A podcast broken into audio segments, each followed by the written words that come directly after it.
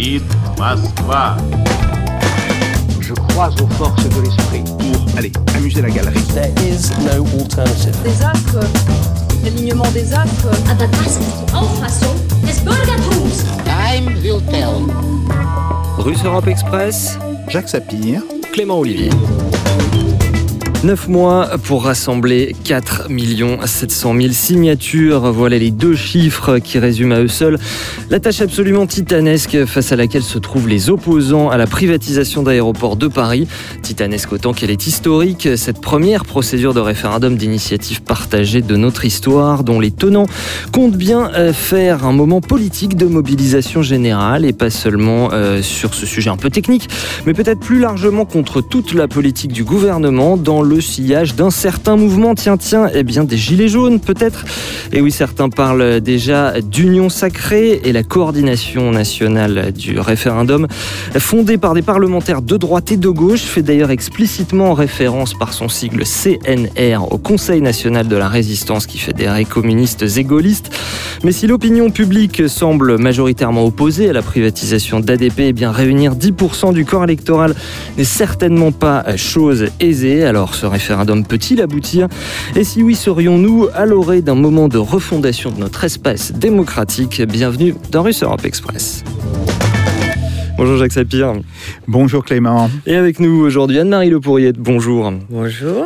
juriste spécialisée en droit constitutionnel, vous êtes membre de la, fondation, pardonnez-moi, Respublica de Jean-Pierre Chevènement, euh, dont vous faites partie du conseil scientifique. Et en face de vous, Flora Magnan, bonjour. Bonjour. Fondatrice du collectif Signon, lancé notamment avec François Ruffin, la militante écologiste Claire Nouvian, ou encore le député communiste euh, Sébastien Jumel.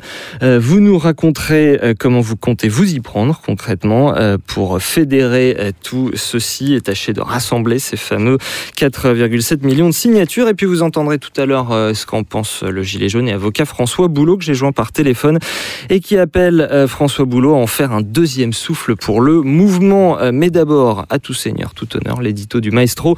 Jacques Sapir, vous nous dites qu'on est plus devant une course de fond que devant un sprint. Oui, tout à fait. la campagne donc pour la collecte des signatures de soutien au projet de référendum visant à sanctuariser le caractère public d'Aéroport de Paris a donc été lancé euh, le jeudi 13 juin à 0 heure. Le démarrage de cette campagne a été excellent avec euh, plus de 230 000 signatures dans les trois premiers jours. Mais cette campagne s'annonce longue. Euh, la procédure doit durer neuf mois et donc le nombre de signatures à recueillir est, comme vous l'avez dit, de 4,7 millions. Bref, mmh. nous sommes effectivement face à une course de fond une course avec obstacle même, euh, plutôt que face à un sprint. Première euh, remarque que vous faites, euh, Jacques, c'est une procédure un peu complexe, il faut le dire. Oui, effectivement. c'est une procédure qui peut paraître alambiquée. On vote pour une proposition de loi, ou disons, on soutient un projet de proposition de loi, mais en fait, cette proposition de loi va venir contre un projet du gouvernement. Et cette complexité vient du texte même organisant le référendum euh, d'initiative partagée. Euh, ce texte précise en effet que l'objet de la proposition de loi doit respecter les conditions posées au troisième et sixième alinéa de l'article 11 de la Constitution. Autrement dit, la proposition ne doit pas être évidemment contraire à la Constitution, ne doit porter que sur des réformes politiques, sociales, institutionnelles ou environnementales, et n'est pas censée porter sur une loi promulgué depuis moins d'un an. Et oui, c'est là toute la différence avec euh, ce RIC revendiqué par les Gilets jaunes. On mesure effectivement les, différences qui existent entre le, projet de euh, référendum d'initiative citoyenne qui avait été avancé par les Gilets jaunes et le référendum d'initiative partagée qui existe actuellement. Seulement, eh bien, euh, faute de RIC, c'est avec le RIP qu'il faut procéder.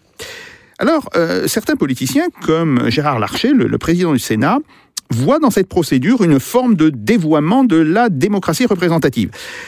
Mais il faut bien constater que cette dernière est aujourd'hui bien malade, et d'ailleurs, c'est Max Weber, euh, grand sociologue, mhm. mais pas que, euh, qui lui-même, constatant la crise de la démocratie représentative en Allemagne au début du XXe siècle, avait voulu introduire des procédures référendaires justement pour revivifier la pratique démocratique. Et alors vous voyez dans cette procédure trois enjeux. En premier lieu, un enjeu démocratique. Alors effectivement, il y a tout d'abord un enjeu démocratique, on le voit bien. Euh, activer la procédure du référendum d'initiative partagée en dépit de tous les obstacles mis euh, sur le chemin par un législateur que l'on peut considérer comme particulièrement hypocrite, Oh. euh, c'est bien créer un précédent pour, si ce n'est le RIC, du moins pour un meilleur usage ou un usage plus fréquent du référendum. Mais il y a en second lieu un enjeu économique et social qui est tout à fait évident. Si cette, privatisation est rendue impossible, c'est en réalité toute la logique de privatisation des services publics qui sera remise en cause. Le succès de cette campagne et donc du référendum auquel elle doit donner naissance apparaît aujourd'hui comme un instrument pour bloquer du moins des éléments de la politique néolibérale qui est actuellement à l'œuvre. Ce qui va se jouer dans cette campagne, c'est l'opposition, en fait, entre ceux qui pensent qu'une logique de marché doit nécessairement s'imposer partout et toujours, et ceux qui considèrent, au contraire, que le politique, la souveraineté du peuple, ont une primauté sur les règles économiques. Et enfin, c'est un enjeu véritablement politique. Effectivement, et c'est le troisième enjeu euh, que je voudrais citer. Euh, on constate aujourd'hui, et euh, ce n'est insulter personne, que le mouvement des Gilets jaunes est en train de s'essouffler. Il faut donc impérativement trouver des formes nouvelles d'expression à la colère qu'il porte et qui ne s'est pas éteinte. La campagne pour la collecte des signatures, parce qu'elle impliquera rapidement et naturellement la constitution de comités de base pour ce faire. Évidemment, on peut toujours utiliser le site électronique, mais ce site électronique qui est censé recueillir les signatures s'avère parfois difficile d'accès et au minimum assez lourd à utiliser. Et bien donc, cette campagne et ces comités de base pourraient ouvrir de nouvelles perspectives à la mobilisation, une mobilisation qui impliquera des militants provenant des courants politiques les plus divers.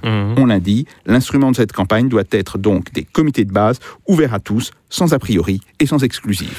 Et voilà, des comités de base sans a priori, hein, à la façon de cette démocratie des ronds-points que vous aviez évoqué dans une précédente émission. Euh, et avant de faire euh, réagir nos euh, invités, écoutons l'enjeu que place dans cette mobilisation euh, votre collègue, euh, l'économiste atterré David Kaila, interviewé en mars par le site Labassi. J'y suis au micro de Jérémy Younes. concrètement, pour l'État, ça ne, ça ne change rien, cette privatisation. N'oublions pas qu'on parle de quelque chose qui va servir à faire, à faire gagner 250 millions d'euros, ce qui est rien dans le budget de l'État. Le problème, c'est que l'enjeu, il est symbolique. L'enjeu pour Macron, c'est dire je mène ma politique malgré la contestation. Et l'enjeu, pour ceux qui contestent, c'est d'obliger Macron à, renoncer. Et, ça, ça serait une véritable victoire. Et Macron ne veut pas renoncer parce qu'il sait que derrière, s'il renonce à ça, eh bien, il va devoir composer dans tout le reste de son quinquennat. Et c'est pour cette raison que cette, euh, que cette privatisation et que ce combat, il est très important pour, euh, en fait, en quelque sorte, créer un rapport de force politique. C'est la partie faible de la forteresse macronienne. Et c'est sur cette partie-là qu'il faut, faut taper, en quelque sorte, pour faire tomber tout le reste. Et voilà qui a le mérite d'être clair, s'attaquer au talon d'Achille de l'exécutif, la voix familière évidemment à nos auditeurs de l'économiste David Kaila. Je précise que cette intervention date de mars, c'est-à-dire avant le lancement de la consultation qui nous préoccupe aujourd'hui. À ce moment-là, David Kaila parle surtout de, de la pétition qu'il avait lancée avec l'essayiste Coralie Delhomme, euh, qui à l'heure actuelle d'ailleurs approche les 300 000 signatures. Et cet aspect politique, on va évidemment euh, y venir un peu plus tard, mais euh, c'est là qu'il faut peut-être faire un point juridique avec, euh, vous, Anne-Marie Le Pourriette. Cette pétition de, David Kaila et Coralie Delhomme, elle a évidemment rien à voir formellement avec la procédure institutionnelle qui vient d'être lancée. Et voilà, quel est vo- votre avis sur, cette, votre avis de constitutionnaliste sur cette consultation? Alors, tout d'abord, euh, une chose euh, m'interpelle, c'est la façon dont réagissent beaucoup de politiques euh, à cette initiative en disant que c'est une, une hostilité à la démocratie représentative. Ici, il convient de... Gérard Larcher que Il, il- il- il convient de, de- de replacer les choses à la, à la théorie, à l'histoire des idées politiques. Euh, il est dit dans notre Constitution, d'ailleurs, la souveraineté nationale appartient au peuple qu'il exerce par ses représentants et par la voie du référendum. Hein, Donc, et, René Capitan, qui était le conseiller de De Gaulle dans, l'élaboration de la Constitution, a insisté sur le référendum euh, dans, cette dans cinquième République, alors que les troisième et quatrième Républiques euh, ne lui laissaient qu'une une place très restreinte. Donc, euh, le référendum est dans l'ADN de la cinquième République. Pour autant, permettez-moi, euh, l'argument c'est de dire ça vient trop vite après la loi. Oui, écoutez, euh, ils sont bien gentils, mais ils n'avaient qu'à réfléchir quand ils ont révisé la Constitution. Monsieur Larcher l'a voté cette révision. Bon, donc euh, ils n'avaient qu'à réfléchir. Euh, ils ont indiqué qu'il était interdit d'abroger une loi. Bon, cette- ici on n'abroge rien du tout. On érige AEDP en service public national. On, on ne vise même pas le texte euh, qui est actuellement en discussion. Donc, je vois pas ce que le Conseil constitutionnel aurait pu faire d'autre que d'appliquer à la lettre la, la procédure qui avait. On dit le Conseil. on- J'ai lu de la part de certains collègues euh, des, des, des hauts cris contre le Conseil constitutionnel. Pour une fois qu'il applique la Constitution à la lettre, on va, on va quand même pas lui reprocher. Donc, c'est irréprochable la procédure. Mais ce que je, veux- ce qu'il faut comprendre, parce que ça, ça, m'a, ça m'a tout à fait courroucé, c'est que euh, c'est le peuple qui est souverain. Les représentants ne sont que des mandataires, des délégués. Et il est tout à fait normal que parfois, sur une question particulière, le peuple évoque la question à lui en disant, écoutez, sur ce point-là, euh, c'est nous qui allons nous prononcer directement. Nous suspendons le mandat. Mais il ne faut pas que M. Larcher et d'autres oublient qu'ils ne sont que des délégués, des mandataires, et qu'il est normal que le peuple souverain puisse, de temps en temps, évoquer une question pour dire sur ce point-là, on va se prononcer directement parce que euh, ça n'était pas clair dans le mandat que nous avons donné. Hein euh, c'était pas clair dans le programme ou c'était même pas du tout dans le programme. Donc sur ce point, euh, et c'est euh, le juriste Karen Malbert qui avait très très bien mon- démontré sous la Troisième République euh, que le référendum, l'articulation du, du référendum, de la démocratie directe, de la démocratie représentative, est- c'est c'est complémentaire, ça va ensemble, ça n'est pas une hostilité. Or les élus prennent ça pour une sanction.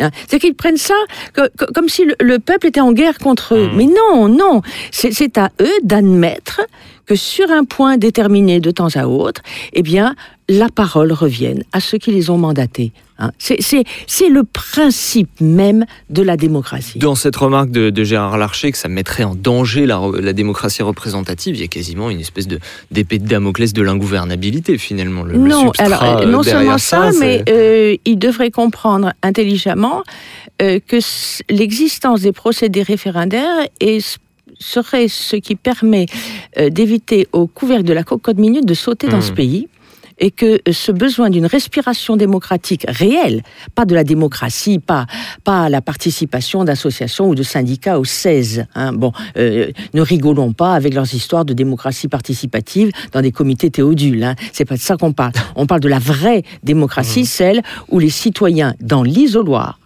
vont se prononcer en leur âme et conscience sur l'intérêt général. Bon, eh bien, euh, si on ne n'ouvre pas euh, des possibilités de démocratie directe dans ce pays, c'est la démocratie représentative risque beaucoup plus euh, qu'à se- qu'à s'articuler avec la démocratie directe. Et alors cette procédure de RIP, venons-y, elle vous semble donc tout à fait en, en règle. Pour Oui. autant, elle est assez complexe quand même. Moi, j'ai pas trouvé. Je suis allée signer et ça a très bien marché. En Je cinq minutes, c'était processus fait. en général. cinq minutes, c'était fait. Il y a Donc, beaucoup de moi, témoignages c'est facile Moi, finalement. je n'ai rien à reprocher.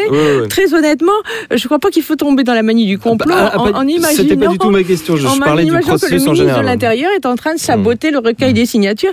Euh, pour pour l'instant, en tout cas, euh, sans ça tomber dans le paru bien fait. conspirationnisme, on peut dire que Voilà. disons que la Startup Nation n'a pas brillé par des sites particulièrement, euh, particulièrement je tiens agréables.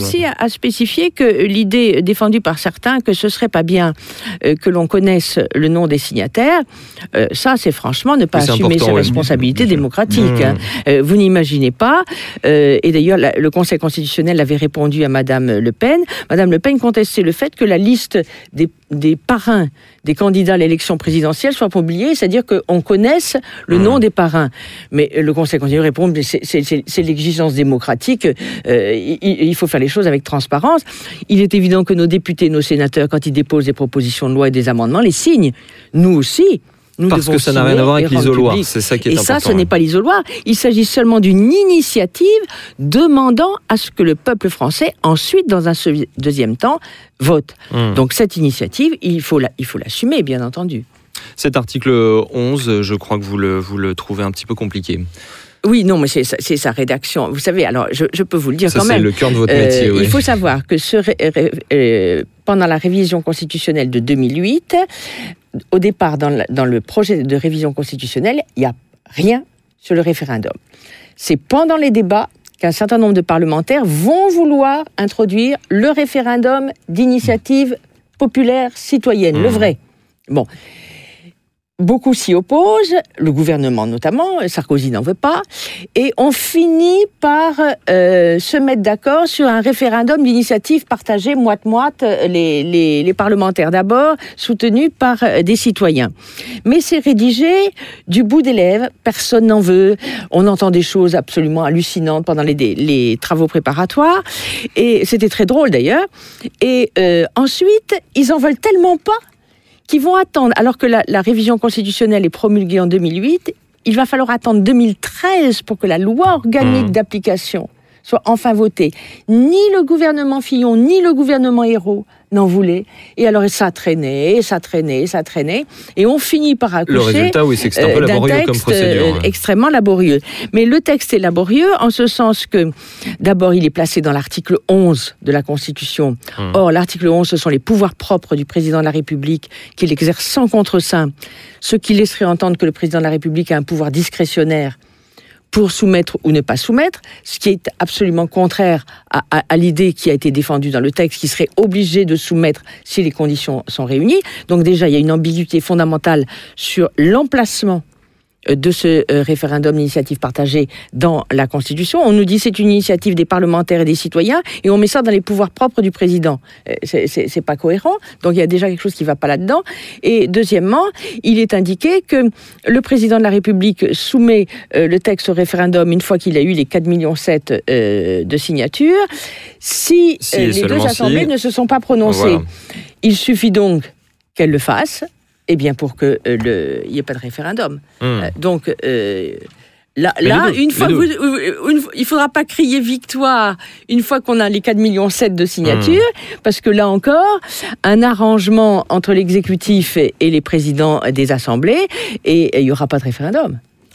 Et justement, c'est euh, 4 millions 7 de, de signatures. Flora Magnan, vous vous mobilisez pour euh, aller les chercher euh, jusque, jusque chez les, jusque voilà là où là où sont euh, ces gens qui, voudraient signer. Il faut il faut peut-être nous, expliquer cette initiative, ce projet euh, Signon, comment ça comment ça fonctionne? Alors nous avons créé le collectif euh, Signon il y a à peu près trois semaines maintenant. On s'est rencontrés à une soirée à l'incubateur Démocratie ouverte, qui est un incubateur pour projets en innovation démocratique justement. Et avec les membres du collectif, euh, on est très vite parti du même principe qu'en fait on avait le même but, c'était récolter les 4,7 millions de signatures pour euh, profiter de ce nouveau souffle démocratique qu'on peut apercevoir Mmh. maintenant ces quelques semaines passées. Donc je pense qu'on a touché un point très important là, euh, c'est que justement les citoyens ne doivent pas laisser passer cette opportunité de démocratie directe. Euh, on en a peu maintenant, je pense, et donc il faut savoir les saisir quand euh, c'est le moment. C'est le Oui, principe comment on même. fait ouais. Bah justement, il faut que chacun comprenne l'enjeu euh, de ce référendum. En fait, nous, on essaie de pousser ça un peu. C'est un devoir citoyen, ce référendum. C'est pour une fois, on nous demande l'avis direct ou on peut donner son avis direct. Et ça, c'est très important. Comme on disait, il y a de moins en moins de, ci- de circonstances, de Mmh. dans la démocratie où on peut donner son avis. C'est-à-dire que vous incitez des gens qui seraient pour la privatisation à signer euh, cette- Complètement. voilà pour dire Complètement. euh, signez-le pour pouvoir voter non. C'est ça. D'ailleurs, je veux faire une petite précision. Notre euh, citoyen, est un- notre collectif est un Mmh. collectif citoyen Mmh. euh, à partisans et complètement indépendant de toute organisation. Donc, Mmh. euh, nous avons euh, fait des conférences de presse avec des élus de partis politiques, mais euh, nous ne travaillons Mmh. directement avec aucun parti politique et nous ne n'y représentons a, aucun il y a pas parti d'étiquette politique. sur le site, etc. Exactement. Et en fait, il faut vraiment voir le sont, site. sont assez neutres. ouais, ouais. En fait, c'est un peu ça. C'est convaincre les citoyens de faire en fait la campagne qu'aurait dû faire le gouvernement. C'est-à-dire qu'aujourd'hui, le site, bon, il est peut-être pas si nul que ça, mais il est un peu compliqué quand même. Mm. Il est un peu compliqué, c'est un peu décourageant pour certaines personnes, et il y a presque pas de campagne euh, officielle du gouvernement autour de ce site. Donc en fait, on veut encourager les citoyens à faire la campagne que le gouvernement aurait dû faire et eux-mêmes sortir chercher cette mobilisation, chercher les signatures et convaincre leurs euh, leurs co-citoyens, leurs familles, leurs amis, euh, leurs partenaires de Zumba, euh, tous les gens qui Mhm. côtoient, de l'importance de ce référendum. Et euh, oui, alors après, euh, les élus euh, avec qui vous avez cofondé le, le collectif a- sont quand même pas marqués à gauche. On n'a pas justement, c'est vraiment un, coll- un- ouais, ouais, un allez-y. collectif citoyen euh, indépendant. On n'a pas confondé Mhm. ce, ce collectif avec des élus. On Très se bien, voit comme une vitrine Mhm. pour le collectif, et donc on veut mettre en avant toutes les instances de mobilisation, qu'elles Mhm. soient euh, partisanes ou non. Et on, on veut rassembler toutes ces, ces instances pour que ils se retrouvent et qui comprennent que justement euh, c'est un sujet qui concerne les gens de tous bords pour toute raison politique et qu'en fait il faut trouver un moyen de travailler tous ensemble. Et je pense que tout à l'heure on parlait justement de la démocratie. C'est quoi la démocratie? Bien c'est la transparence comme on disait c'est la participation et c'est la collaboration. Et là il faut que justement toutes ces forces euh, oublient leur raison politique d'être concernées par ce sujet et s'allient pour trouver les 4,7 millions de signatures. Je disais marqué à gauche à cette euh, conférence de, de presse de, de lancement de, de, la plateforme Signon.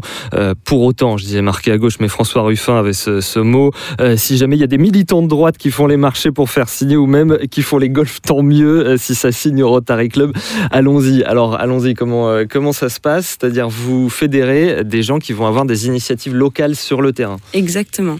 Quel genre d'initiative? Ben, toutes les initiatives. En fait, nous, on a créé un outil. L'outil, c'est signon.fr et c'est un outil qui va aider à la confluence et c'est pour rassembler tous les petits ruisseaux qui vont former le fleuve de 4,7 millions. Mmh. On se voit vraiment comme une vitrine, une vitrine non seulement pour mettre en avant bien toutes les informations euh, et les arguments politiques, mais de tout bord, de tout le monde. Et après, une vitrine pour toutes les mobilisations citoyennes, c'est-à-dire que n'importe quel citoyen peut aller sur le site et créer une action que ça soit une action euh, pour la fête de la musique, un concert, que ça soit du tractage, de l'affichage, euh, d'aller euh, dans la maison de retraite de ma grand-mère pour aller convaincre tous ses amis de signer. Toutes ces actions sont peuvent être mises sur le site. Et en fait, le but, c'est qu'après, il y a une carte et que n'importe quel citoyen peut aller sur ce site et retrouver des actions autour de chez lui auxquelles il peut participer.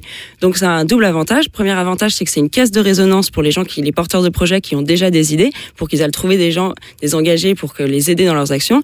Et le deuxième avantage, c'est pour les, justement, les citoyens qui veulent s'engager, mais qui sont pas porteurs de projets, qui n'ont pas forcément une idée de quelle action mettre en place. Et ils vont pouvoir retrouver des actions autour de chez eux auxquelles mmh. ils peuvent participer.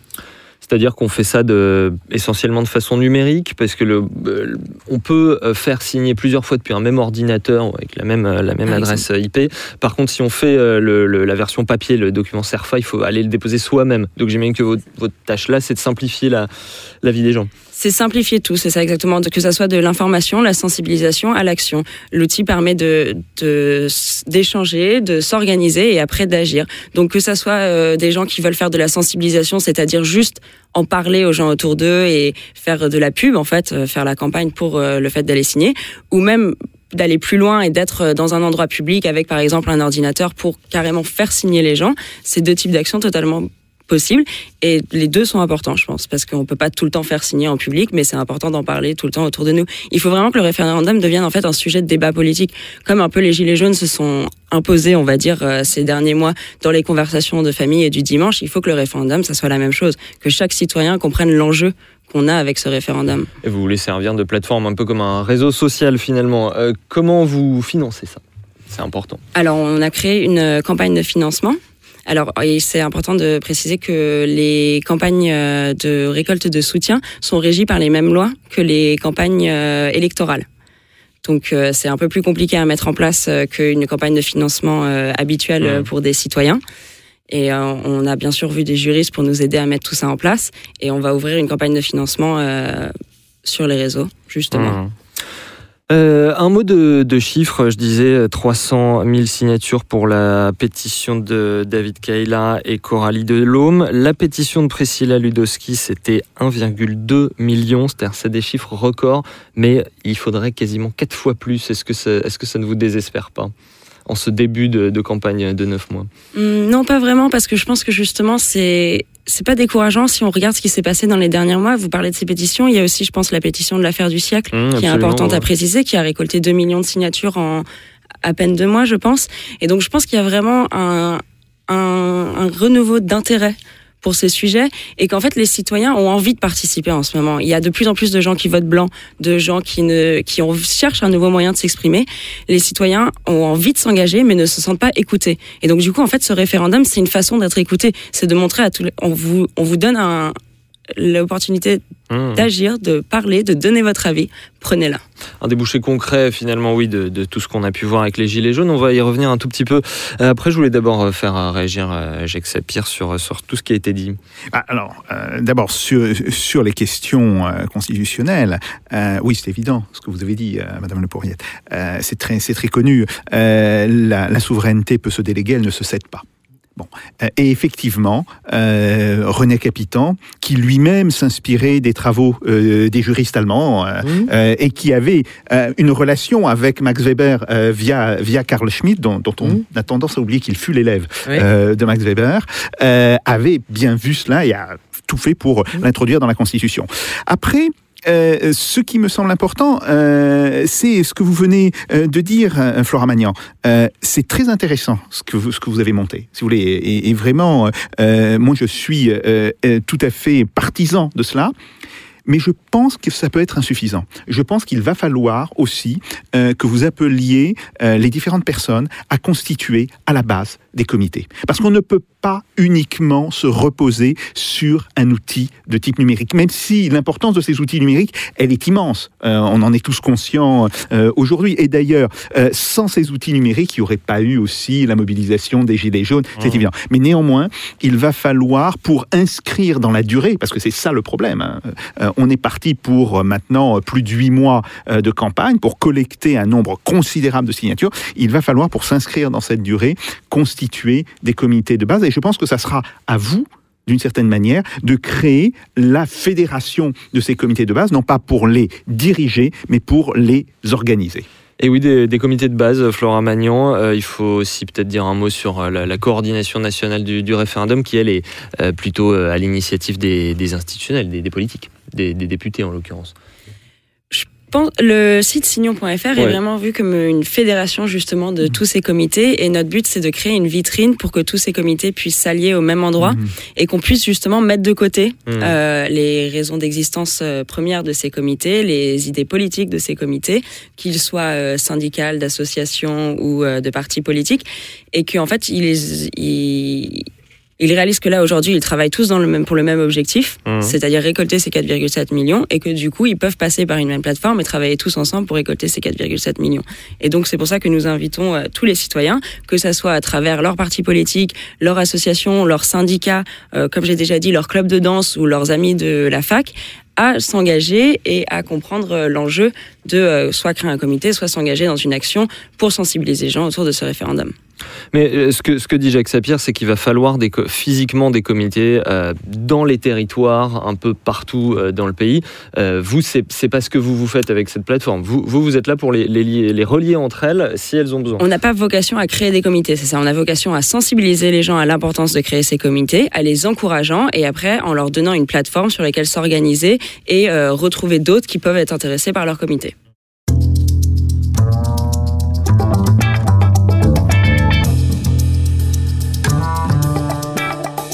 Russe Europe Express, Jacques Sapir. Clément Olivier. Alors justement, à propos de, de comité de base, à propos euh, de, de questions soulevées par euh, les Gilets jaunes, j'ai recueilli l'avis de François Boulot. Il est Gilet jaune à Rouen, comme vous le savez, et avocat. Euh, Il nous dit, lui, que c'est précisément dans la foulée de ce mouvement que cette consultation prend tout son sens. Écoutez. En tant que gilet jaune, il est obligatoire de se mobiliser sur le référendum initiative partagé contre la privatisation des aéroports de Paris parce que euh, le mouvement réclame euh, depuis le début le référendum d'initiative citoyenne. Donc euh, la possibilité pour le peuple d'intervenir directement dans la démocratie. Et là, on a l'occasion parce que les parlementaires ont réussi à se mettre d'accord au-delà des, clivages partisans traditionnels sur euh, cette, euh, cette procédure. Et donc maintenant, euh, l'objectif est de réunir les 4 700 000 signatures. C'est une formidable occasion d'infliger une cinquante défaite institutionnelle à Emmanuel Macron, parce que contrairement à ce qu'on a pu entendre par la voix du Premier ministre dans l'hémicycle, qui prétend qu'en tant que démocrate, il ne craigne aucun vote ni aucune élection, on voit très bien que il redoute au contraire absolument euh, que euh, une défaite leur soit infligée sur la privatisation des aéroports de Paris. On compte évidemment sur euh, les groupes de gilets jaunes pour euh, mener euh, cette campagne de collecte des signatures. Je crois qu'on a un moment du mouvement où la répression policière et judiciaire inouïe qui s'est abattue sur le mouvement, eh bien, a, atrophié le mouvement lui-même dans sa forme de, manifestation. hein. C'est- plutôt normal. Au bout d'un moment, les gens évidemment se fatiguent, sont épuisés et pour certains ont peur d'aller ma- manifester. Et cette campagne de collecte de signatures sur le référendum ADP, c'est un formidable moyen d'aller justement à la rencontre des gens, de leur parler. Voilà un sujet qui fait euh, l'unanimité euh, dans la société, parce que chacun a en mémoire le scandale de la privatisation des autoroutes. Et donc ça va permettre d'être une clé d'entrée pour euh, obtenir les signatures, discuter avec les gens et puis ensuite peut-être les amener eh bien, à poursuivre ce travail de, de conscience politique en euh, les invitant aux assemblées qui peuvent se, qui se tiennent aujourd'hui encore euh, sur le territoire, les assemblées de Gilets jaunes ou des conférences, etc. Donc c'est un, un formidable moyen d'aller à la rencontre des citoyens euh, pour repolitiser la société dans son ensemble. Parce qu'on on voit bien que le système électoral en l'état il est bloqué. On l'a vu avec les résultats des élections européennes où on nous enferme dans la logique de Macron ou Le Pen et on ne sortira pas de ça si on n'élève pas le niveau de conscience. Mais cette voie plus large, effectivement, c'est le processus constituant. Il faut qu'aujourd'hui, chaque citoyen s'implique véritablement à réfléchir comment demain devra fonctionner euh, notre démocratie. Et voilà, une porte d'entrée pour aller chercher quelque chose de plus large, voire, euh, nous dit François Boulot, une espèce de proto-processus constituant, Anne-Marie Le. Oh, ça me paraît bien excessif et bien, euh, je suis pas. Ou optimiste.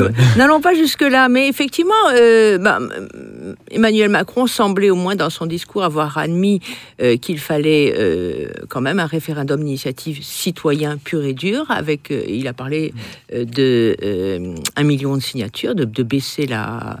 Vous savez, en Italie, c'est 500 000 signatures hein, pour un référendum. Lui, déjà, il pensait à un million, c'est mieux parce que 4 millions 7, vous allez voir, c'est quand même pas facile. hein. Je peux vous assurer que c'est pas c'est pas évident. hein. 10% du corps électoral, c'est c'est gros.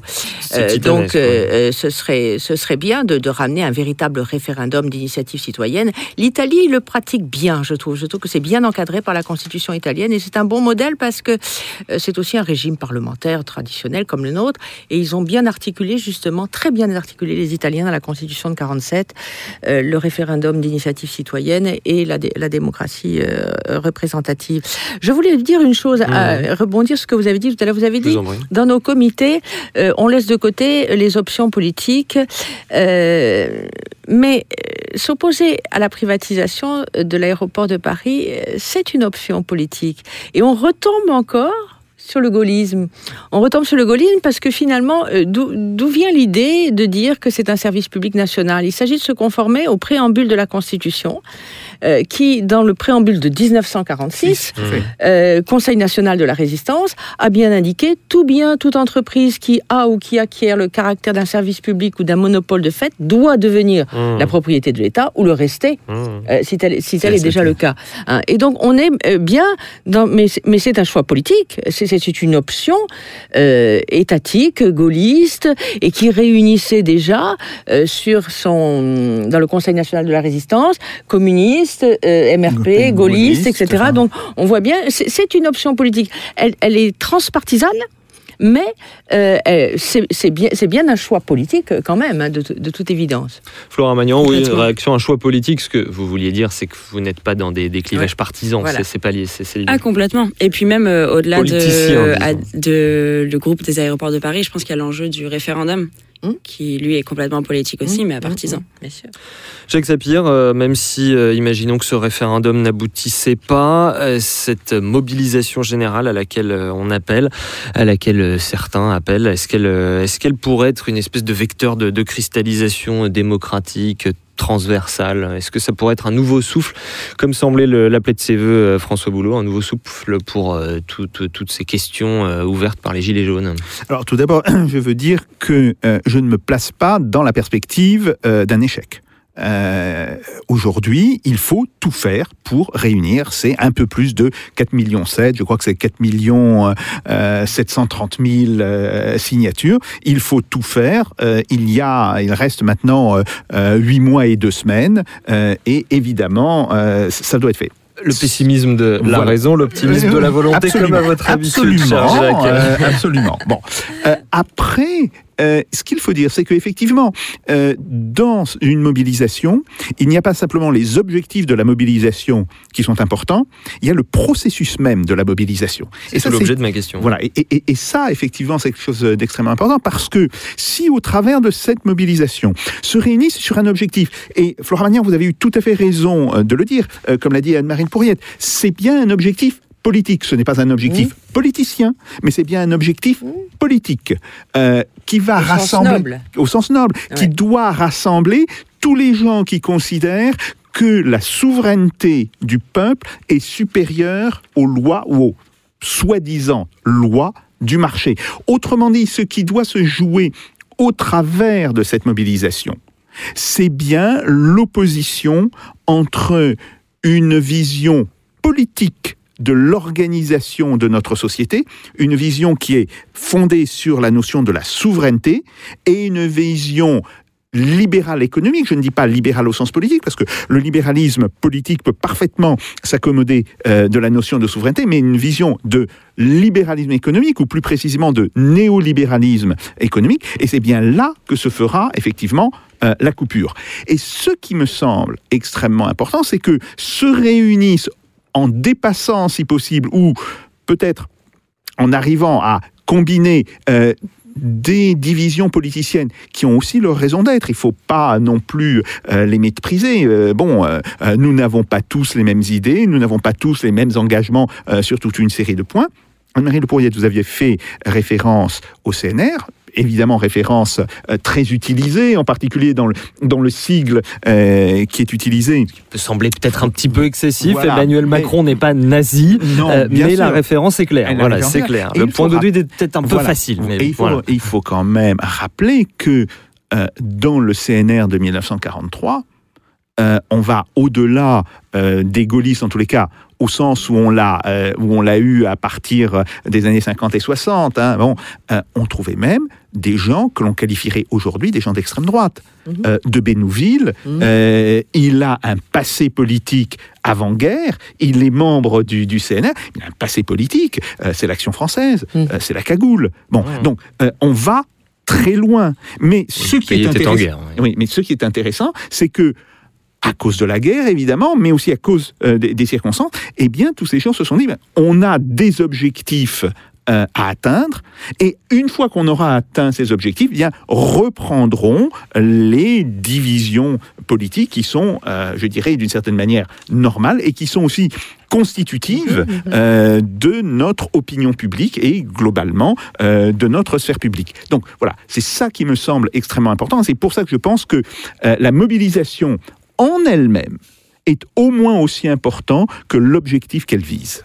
Un mot également sur euh, cette, euh, cette idée de talon d'Achille de l'exécutif qu'évoquait euh, David. Alors, Est-ce que c'est le premier domino d'une euh, longue série si ça marche alors, bon, je, je, je suis Pardon, pas. je vous lance dans de la prospective, je- mais- je, ne suis pas, un, je ne suis pas un grand fanatique de la théorie des dominos, euh, que ce soit en géopolitique ou- ou Mhm. que ce soit en, en politique nationale.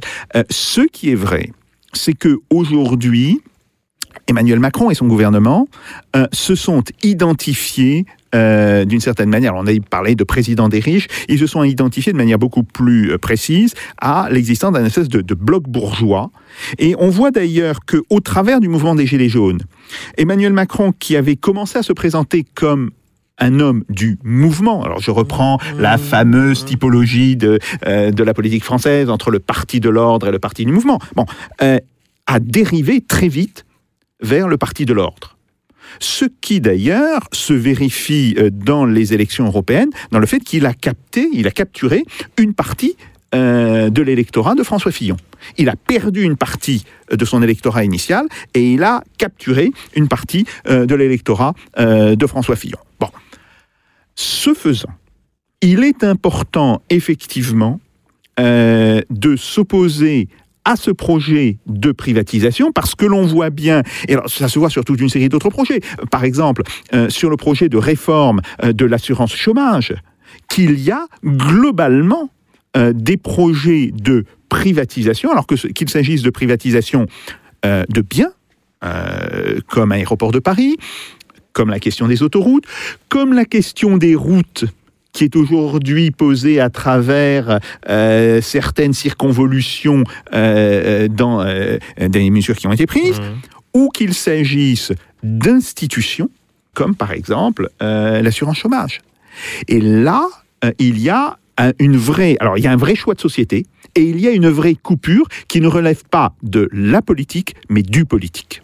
Anne-Marie Le Pourrier, une Oui, réaction. je le je processus euh, aussi important que le résultat dans Je cette me affaire. permets de, de- de vous faire remarquer qu'on a, un petit problème quand même, c'est que euh, tout ceci est, euh, c'est l'ordolibéralisme européen Mhm. et que euh, il s'agit de se mettre dans les clous du droit de l'Union européenne.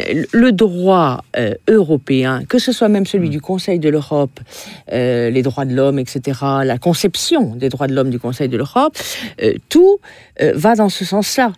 Et, et donc, on n'est pas loin même d'être obligé de le faire. Hein, euh, pour satisfaire le, le droit européen. Et donc tout ça, nous sommes dans, c'est c'est la même logique que celle qui remonte à 2005. Oui, tout à fait, tout à fait, absolument. On, on est bien dans, euh, quand vous dites le parti de l'ordre, il est le parti, en tout cas certainement, de l'ordolibéralisme européen. Ça c'est clair, net et précis. Et donc, il y a, y a cette convergence-là. Et euh, le problème, c'est que le respect des critères euh, européens, euh, de la concurrence libre et non faussée, patati patata, mais tout, tout, ce- tout ceci nous, a- nous amène à, ça. hein. Donc on est quand même, euh, on n'a pas tellement le choix. Je, je serais tentée de dire que euh, le, le droit européen ne nous laisse qu'une marge d'appréciation euh, relativement limitée en la matière. D'ailleurs, il faut J'exagère. rappeler, il faut rappeler que l'un des arguments euh, lors du débat en, en Grande-Bretagne, enfin, au Royaume-Uni, euh, sur le Brexit, Oui. l'un des arguments et qui était venu d'ailleurs d'un des membres du gouvernement conservateur, c'était de dire euh, l'Union européenne aujourd'hui nous impose des choses. Oui. Euh, le Parlement britannique n'est plus euh, détenteur de la totalité de la souveraineté. Cela est inacceptable. C'est pour cela qu'il faut sortir. C'était en particulier l'argument qui avait été donné par le ministre de la Justice britannique, qui était l'un des membres du gouvernement de David Cameron, qui avait pris position pour le Brexit, alors que d'autres, comme par exemple Theresa May, étaient partisans de la position de rester dans l'Union européenne. Donc on voit bien effectivement que là, il y a quelque chose euh, d'extrêmement important. Alors, on a parlé justement de ce référendum de, de 2005, Flora Magnon. Finalement, l'objectif là pour vous, c'est de, de reproduire un peu ce tour de force qui avait été fait, c'est-à-dire euh, on s'y attendait pas, et puis les, citoyens se sont saisis de ce texte. Euh, voilà, après, euh, c'est peut-être des proportions différentes, une fois de plus. Oui, je pense que c'est important de souligner, on n'a pas encore évoqué le fait que, en fait, c'est la première fois surtout que c'est un référendum qui vient du bas et que c'est pas un référendum initié par le gouvernement en place pour euh, légitimer ses actions. Donc je pense qu'il y a un réel enjeu en plus pour que les citoyens euh, prennent en compte que c'est pour pouvoir exprimer notre euh, envie de récupérer du pouvoir politique. Et donc, bien sûr, c'est un sujet politique et c'est un sujet même plus que la privatisation, c'est récupérer ce pouvoir politique et ce pouvoir de démocratie directe. Hmm. Par rapport à 2005, euh, François Boulot, dans cette interview euh, que qu'on a faite, j'ai pas gardé le morceau pour ne pas euh, être pénible auprès de nos auditeurs, être trop long. Il me disait également que la différence avec 2005, euh, peut-être qu'on va finir là-dessus, la différence avec 2005, c'est que là, on sait plutôt que les gens sont massivement opposés à ce texte et que et que l'enjeu, c'est de réussir à obtenir le référendum. En 2005, l'enjeu était de savoir quel serait le résultat. Magnon. Oui, complètement. Et je pense que c'est intéressant justement avec ce sujet, c'est qu'on dit qu'il est politique, mais euh, il peut être. euh, on peut tous avoir une raison différente d'être contre euh, la privatisation en fait. Et justement, plein de raisons ont des, plein de gens ont des raisons différentes pour être contre. Et c'est ça qui est intéressant, c'est Y compris à droite des gens qui le font au nom du libéralisme. C'est- complètement, ouais. exactement. Anne-Marie Le Pourriette. Il y a eu euh, récemment, euh, dans, euh, il y a quelques années déjà, un référendum d'initiative citoyenne en Italie qui s'est prononcé contre la privatisation de la gestion de l'eau. hein. Donc, il y a des- et il y a eu aussi des référendums environnementaux en Californie euh, qui ont justement conclu en faveur de la- du maintien de la protection de Schwarzenegger, de, ce- de sa politique environnementale. Juste pour conclure, euh, savez-vous pourquoi aux États-Unis, dans beaucoup d'États fédérés, il y a des mécanismes de euh, référendaires qui n'existaient pas au départ de, leur constitution et qui ont été introduits au 19e siècle? Eh bien, parce que les législatures des États étaient complètement noyautées par des lobbies privés, et notamment les compagnies de chemin de fer de Californie et de Pennsylvanie. Et c'est un mouvement populaire intitulé Return the Government to the People qui a exigé que soient inscrites dans la Constitution des mécanismes de démocratie directe euh, pour permettre justement euh, au peuple de reprendre la main euh, là où les représentants s'étaient laissés complètement noyautés par les lobbies. Mmh. Et je ne suis pas du tout étonnée de voir dans le contexte actuel euh, quelque chose de nouveau, parce que là encore aujourd'hui, euh, malheureusement, que ce soit à Bruxelles ou à Paris, euh, les décisions euh, politiques sont noyautés par les lobbies, tous les lobbies, y compris sociétaux d'ailleurs, pas seulement euh, économiques. Et donc je ne suis pas étonnée de revoir un, un phénomène de ce type, euh, mais aux États-Unis, ça, ça et, et, du coup ils sont allés très loin, ils sont même allés jusqu'au recall, etc. Et ça fonctionne relativement bien aux États-Unis de, depuis le 19e siècle. Jacques Xavier. Oui, tout à fait. Euh, et vous avez tout à fait raison d'évoquer euh, cet exemple. Alors, euh, il y a, il faut le dire, euh, une prise de conscience de la nécessité de procédures référendaires euh, dans la démocratie, euh, dans la démocratie représentative depuis la fin du 19e siècle. Oui. effectivement, aux États-Unis, où il y a eu tout un mouvement, Oui. une espèce de, de Dit, forme de- dit populiste d'ailleurs, hein, qui n'avait pas du tout de caractère péjoratif. Tout à fait, tout à fait. Euh, c'est ce mouvement d'ailleurs qui a porté Theodore Roosevelt Oui. euh, au pouvoir, à la présidence, euh, et qui a, euh, disons, qui a imposé euh, toute une série de mesures, alors de mesures politiques, parfois des mesures économiques aussi. Euh, il faut savoir que c'est de là qu'est né euh, ce qu'on appelle l'institutionnalisme économique américain, Mmh, mmh. euh, cette chose extrêmement importante. Bon, donc oui, il y a euh, toute cette démarche, et ça me semble effectivement très important. Donc, pour résumer, je dirais que euh, dans cette campagne, il y a deux choses. Il y a à l'évidence un enjeu qui est un enjeu politique. Vous l'avez dit, Flora Magnan. Il s'agit euh, du premier référendum qui vient de la base. Et il faut, d'une certaine manière, euh, faire campagne pour imposer cette idée-là. Quoi que l'on pense par ailleurs du pourquoi euh, de ce référendum. Mais il y a aussi, et je pense que c'est extrêmement important, l'objectif même du référendum. il s'agit de sanctuariser un service public en référence au préambule de la Constitution, préambule de 46 ayant été transposé euh, dans, la Constitution de la Ve République.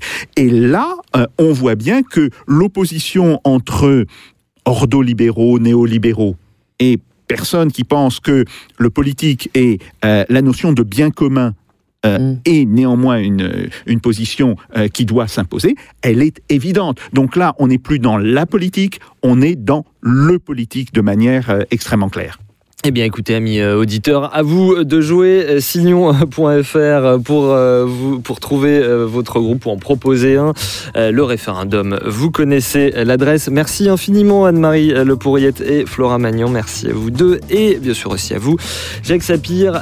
Nos auditeurs, vous nous retrouvez en vidéo sur YouTube, sur la chaîne de Spoutnik France, également en podcast sur toutes les plateformes pour vous abonner. Tous les détails sur le fr.spoutniknews.com. Je salue mes petits camarades, attachés de production Jean-Baptiste Mendes, prise de son euh, Pipo Picci et l'œil de Thibaut Pica derrière la caméra. On vous retrouve tous au prochain épisode de Russe Europe Express avec Jacques Sapir. D'ici là, faites pas vos Jacques. Salut à tous et à toutes.